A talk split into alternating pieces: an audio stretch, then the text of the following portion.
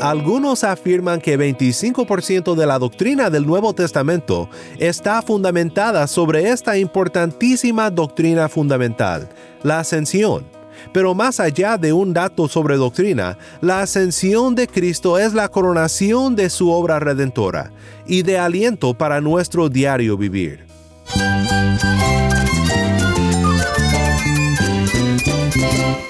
Cristo es la esperanza. Cristo es mi Señor y mi Salvador. Cristo ha transformado mi vida. Cristo es la viña. Separado de Él, nada puedes hacer. Cristo es el camino, la verdad y la vida. Jesús es mi todo. El único descanso, la única paz verdadera es con Jesucristo. Estás escuchando a El Faro de Redención, Cristo desde toda la Biblia para toda Cuba y para todo el mundo.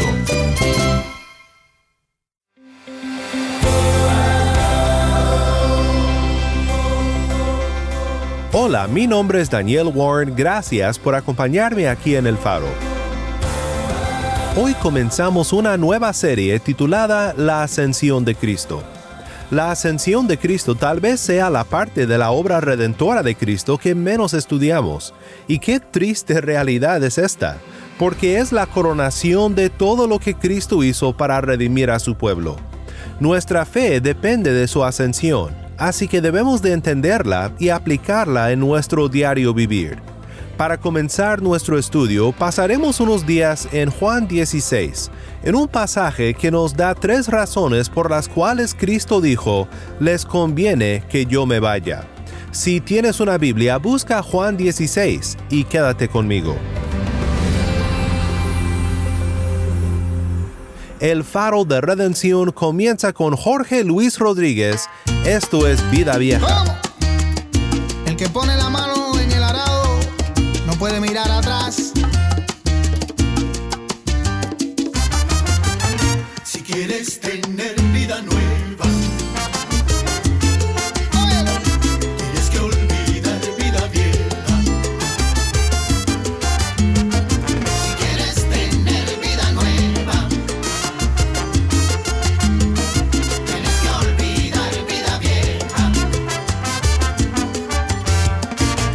Sé bien que no te sientes bien.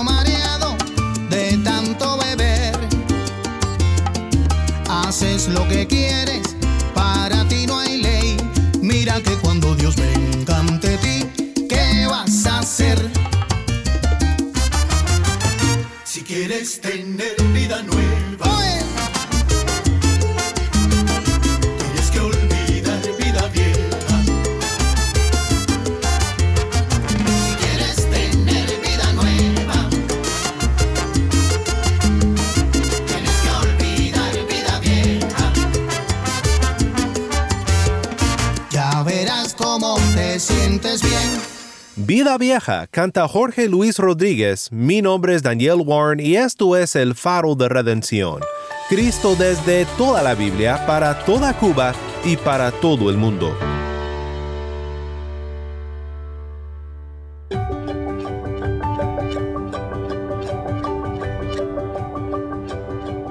¿Alguna vez has pensado en el hecho de que nosotros los cristianos ponemos nuestra fe en alguien que no podemos ver? Debería de ser obvio, pero a veces vuelvo a recordarlo y pienso, oye, pero eso es algo muy extraño visto desde una perspectiva humana. Siempre ha sido algo extraño para el mundo que los cristianos crean en un Dios y Salvador que no se ve. Incluso los romanos en tiempos antiguos llamaban a los cristianos en la iglesia primitiva ateos, porque no adoraban al emperador ni a ídolos que se podían ver con los ojos.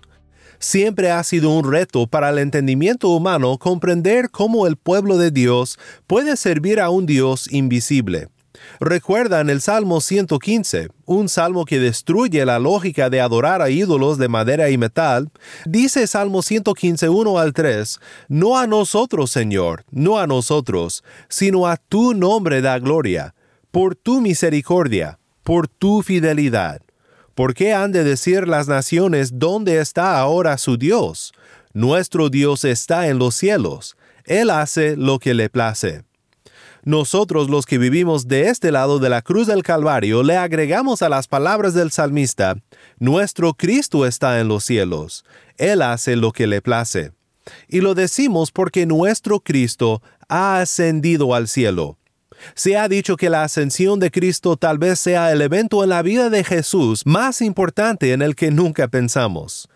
Sé que para muchos de nosotros, los que somos de una tradición cristiana protestante y evangélica, no celebramos el día de la ascensión, normalmente, pero tal vez sería bueno hacerlo. De hecho, en los días de la Reforma Protestante, los reformadores de Ginebra, al reformar el calendario de la Iglesia, argumentaron por preservar la celebración de las cinco fiestas evangélicas, la Navidad, el Viernes Santo, la Pascua, la Ascensión y Pentecostés. El calendario de la Iglesia como una regla rígida y legalista no nos conviene, pero puede ser útil como un ritmo de adoración que mantiene a la vida de Cristo presente en nuestras mentes y corazones. No estoy diciendo que debes de usar el calendario en tu iglesia, no necesariamente, pero ya sea que lo usemos o no, toda la vida de Cristo, su nacimiento, su pasión, su resurrección, su ascensión y el haber derramado su Espíritu Santo sobre nosotros su pueblo, debe de ser fundamental en nuestro estudio y en nuestra adoración. Ya que el día jueves 21 de mayo es el día de la ascensión, en esta semana estudiaremos juntos lo que la ascensión de Cristo significa para nosotros.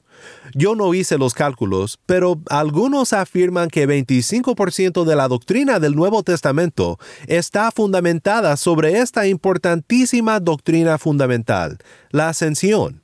Pero más allá de un dato sobre doctrina, la ascensión de Cristo es la coronación de su obra redentora y de aliento para nuestro diario vivir. Para empezar nuestro estudio, quiero ver primero contigo lo que Cristo le dijo a sus discípulos respecto a su ascensión en Juan 16 nos adentraremos en solo una sección de lo que es un gran discurso y una gran oración de Cristo para sus discípulos, preparándoles para su salida, pero creo que nos ayudará a empezar a pensar en la importancia y el beneficio que es para nosotros la ascensión de Cristo. Esto es Juan 16, 7 al 24. Pero yo les digo la verdad, les conviene que yo me vaya, porque si no me voy, el consolador no vendrá a ustedes, pero si me voy, se lo enviaré. Y cuando Él venga, convencerá al mundo de pecado, de justicia y de juicio. De pecado, porque no creen en mí. De justicia, porque yo voy al Padre y ustedes no me verán más. Y de juicio, porque el príncipe de este mundo ha sido juzgado. Aún tengo muchas cosas que decirles, pero ahora no las pueden soportar. Pero cuando Él, el Espíritu de verdad, venga, los guiará a toda la verdad, porque no hablará por su propia cuenta, sino que hablará todo lo que oiga, y les hará saber lo que habrá de venir. Él me glorificará, porque tomará de lo mío y se lo hará saber a ustedes. Todo lo que tiene el Padre es mío. Por eso dije que Él toma de lo mío y se lo hará saber a ustedes. Un poco más y ya no me verán. Y de nuevo un poco y me verán. Entonces algunos de sus discípulos se decían unos a otros, ¿qué es esto que nos dice? Un poco más y no me verán, y de nuevo un poco y me verán, y porque yo voy al Padre. Por eso decían, ¿qué es esto que dice? Un poco. No sabemos de qué habla. Jesús sabía que querían preguntarle, y les dijo, ¿están discutiendo entre ustedes sobre esto? Porque dije, un poco más y no me verán, y de nuevo un poco y me verán? En verdad les digo, que llorarán y se lamentarán, pero el mundo se alegrará. Ustedes estarán tristes, pero su tristeza se convertirá en alegría. Cuando la mujer está para dar a luz, tiene aflicción, porque ha llegado su hora, pero cuando da a luz al niño, ya no se acuerda de la angustia, por la alegría de que un niño haya nacido en el mundo. Por tanto, Ahora ustedes tienen también aflicción, pero yo los veré otra vez, y su corazón se alegrará, y nadie les quitará su gozo. En aquel día no me preguntarán nada. En verdad les digo que si piden algo al Padre en mi nombre, Él se lo dará. Hasta ahora nada han pedido en mi nombre. Pidan y recibirán, para que su gozo sea completo. Gracias, Tai. Nuevamente esto fue Juan 16, 7 al 24.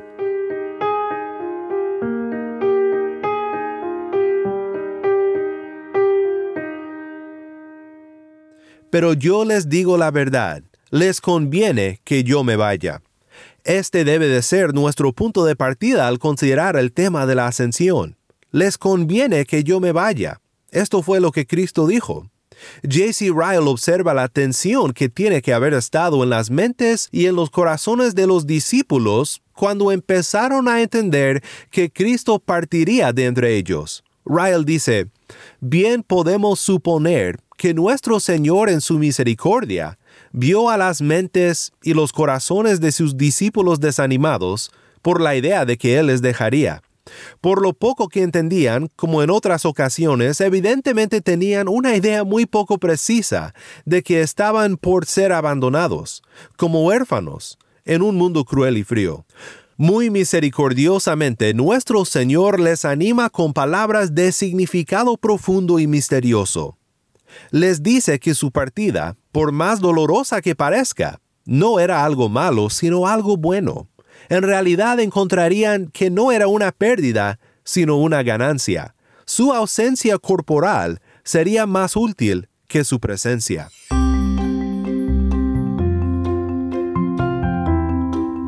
Pues hoy quiero ver la primera de tres razones por las cuales nos conviene la ascensión de Cristo, tomadas de esta porción de Juan 16. La primera razón es esta. La ascensión de Cristo significa la venida del Espíritu Santo. Pero yo les digo la verdad, dice Cristo, les conviene que yo me vaya, porque si no me voy, el consolador no vendrá a ustedes, pero si me voy, se lo enviaré. Aquí Cristo les habla a sus discípulos de la principal razón por la cual es beneficioso que Él se vaya. Su obra terrenal terminará, y en el cielo culminará su obra de redención, y se sentará victorioso al lado de su Padre. Pero sigue entonces en su ausencia la obra del Espíritu Santo en el mundo. Él se va para que el Espíritu, el Consolador, venga. No tenemos tiempo para explorar ahora todo lo que la Biblia dice sobre la obra del Espíritu, tanto antes de la primera venida de Cristo como antes de su ascensión como después de su ascensión. Pero aquí Jesús habla de dos lados del ministerio que tendrá el Espíritu. El consolador, aunque también la palabra puede ser traducida como abogado y con justa razón, como veremos. Primero, Jesús habla del ministerio del Espíritu en el mundo, entre los que no conocen a Cristo. Y cuando Él venga, dice, convencerá al mundo de pecado, de justicia y de juicio, de pecado porque no creen en mí, de justicia porque yo voy al Padre y ustedes no me verán más, y de juicio porque el príncipe de este mundo ha sido juzgado. Cristo, habiendo cumplido su obra de redención, debe ascender al cielo para asumir su trono y continuar su ministerio, un ministerio que es ahora celestial. Su ministerio terrenal ha concluido, pero en otro sentido, su ministerio continúa por su Espíritu derramado sobre nosotros. Pecado, justicia y juicio. Son tres casos que el Espíritu tiene para hacer en contra del mundo incrédulo.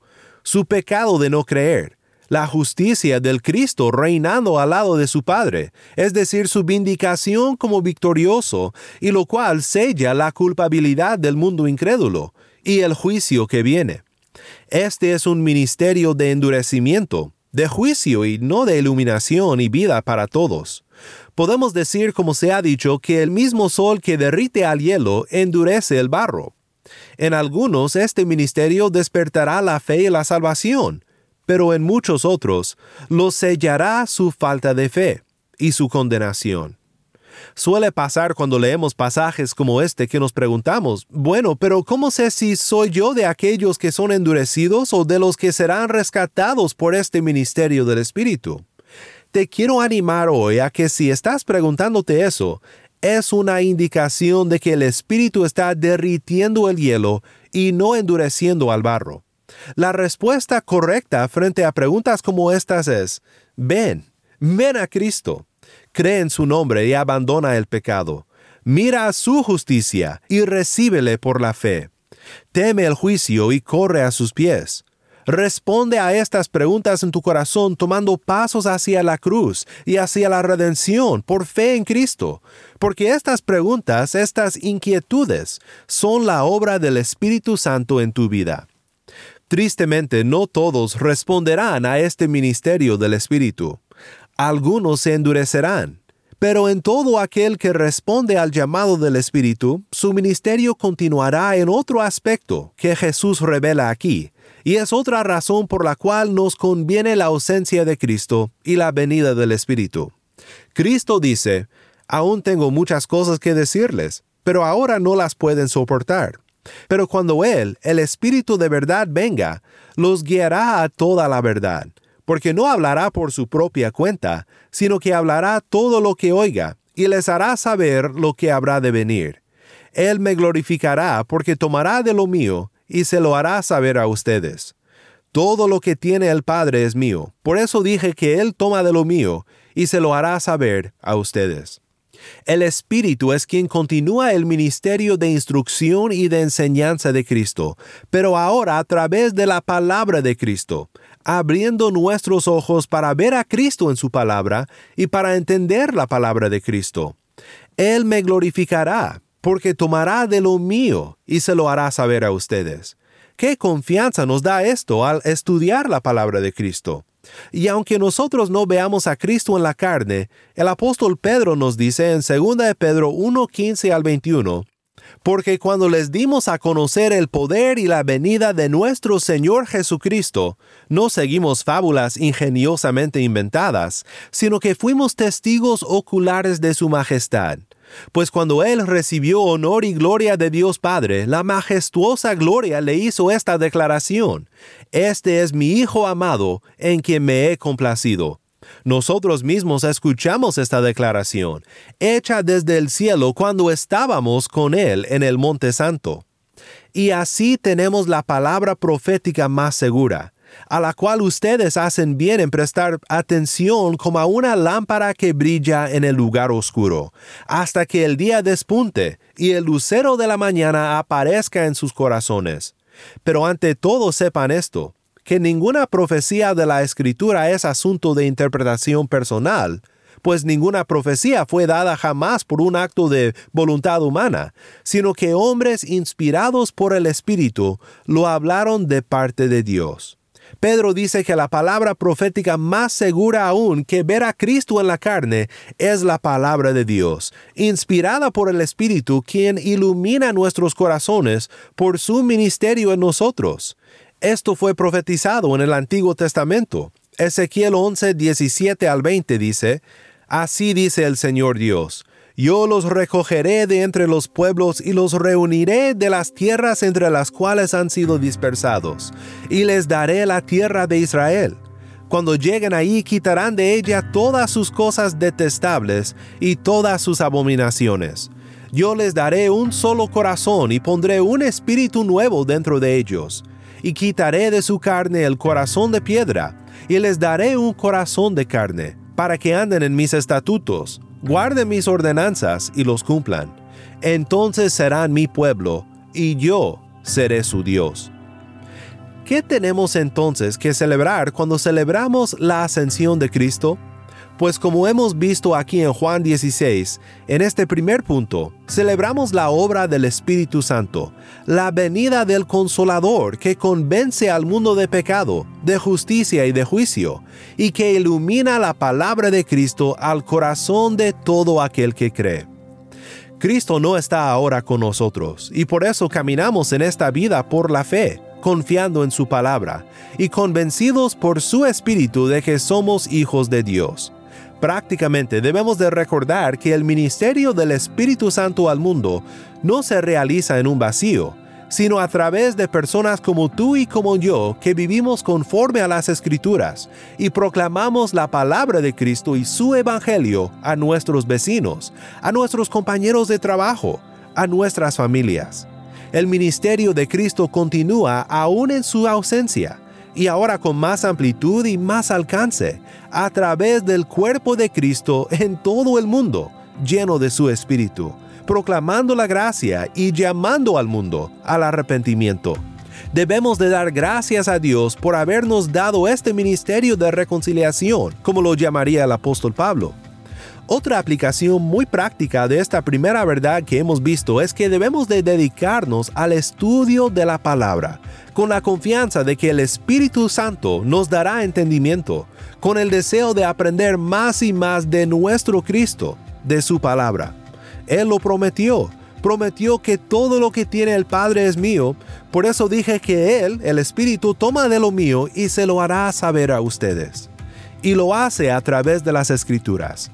Así que nunca dejemos de acudir a las escrituras por sabiduría, por entendimiento y por instrucción en cómo debemos de vivir conforme al Evangelio, en cómo podemos vivir una vida digna de la gracia que hemos recibido de Cristo nuestro Redentor, quien desde el cielo sigue guiando a nosotros su pueblo por su Espíritu.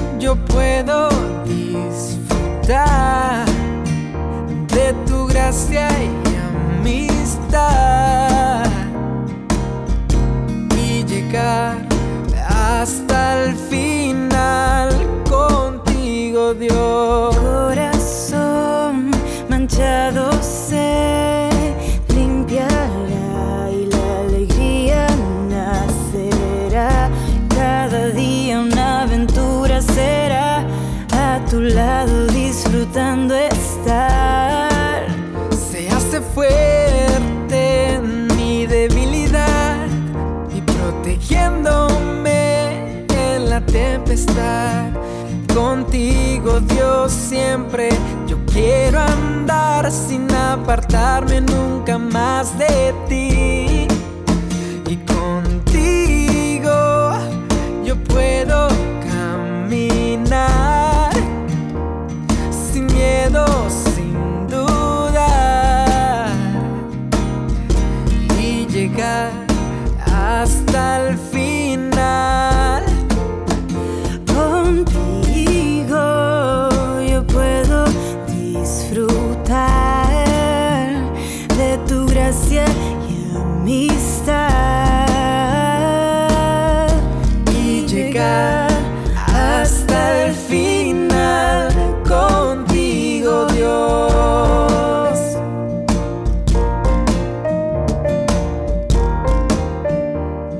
Hasta el final con Jesús canta Marco Elizalde y Paula Matinini. Mi nombre es Daniel Warren y esto es El Faro de Redención.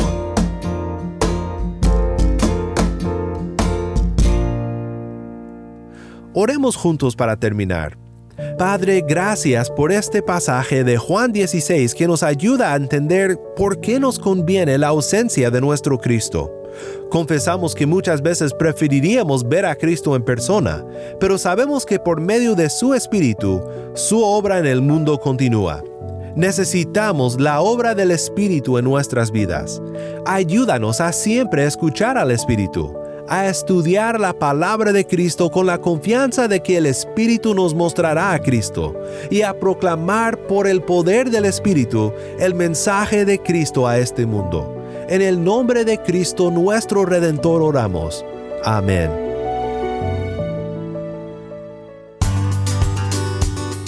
El Faro de Redención como programa radial fue ideado para Cuba, pero ha crecido a un nivel global y si estás en sintonía fuera de Cuba, te agradezco por pasar estos tiempos con nosotros estudiando temas que nos fortalecen en nuestro caminar cristiano. ¿Tienes una historia que contarnos sobre cómo el faro de redención está impactando tu vida? Mándanos un correo electrónico a ministerio. Nuevamente nuestro correo electrónico ministerio arroba elfaroderedención.org. O si te es más fácil, puedes enviarnos un mensaje de voz en WhatsApp. Nuestro número es 1786-373-4880. Nuevamente nuestro número de WhatsApp 1786-373-4880. Y no olvides que también nos puedes seguir en las redes sociales, en Facebook, Instagram y Twitter. Solo busca el faro de redención. Allí encontrarás más contenido durante la semana para animarte en tu fe y para mantenerte informado sobre el ministerio de El Faro. Para más información sobre este ministerio y sobre cómo tú puedes formar parte de nuestra misión, visita nuestra página web elfaroderedención.org.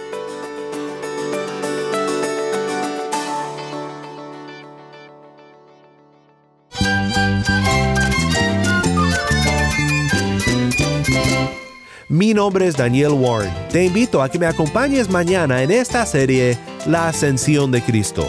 La luz de Cristo desde toda la Biblia para toda Cuba y para todo el mundo, aquí en el faro de redención.